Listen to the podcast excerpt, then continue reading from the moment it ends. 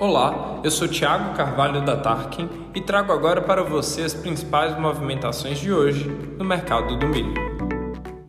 Em São Paulo, as colheitas vão avançando, na medida em que os produtores decidem vender o milho no lugar da soja. Nesse ritmo, o mercado obedece à pressão de venda pelo produtor. A cotação Tarkin aponta aumento dos preços, com referencial Campinas a R$ 102,00 a saca e para o final de semana é esperada chuva no estado. No aplicativo da Tarkin temos ofertas firmes de milho, sorgo e soja.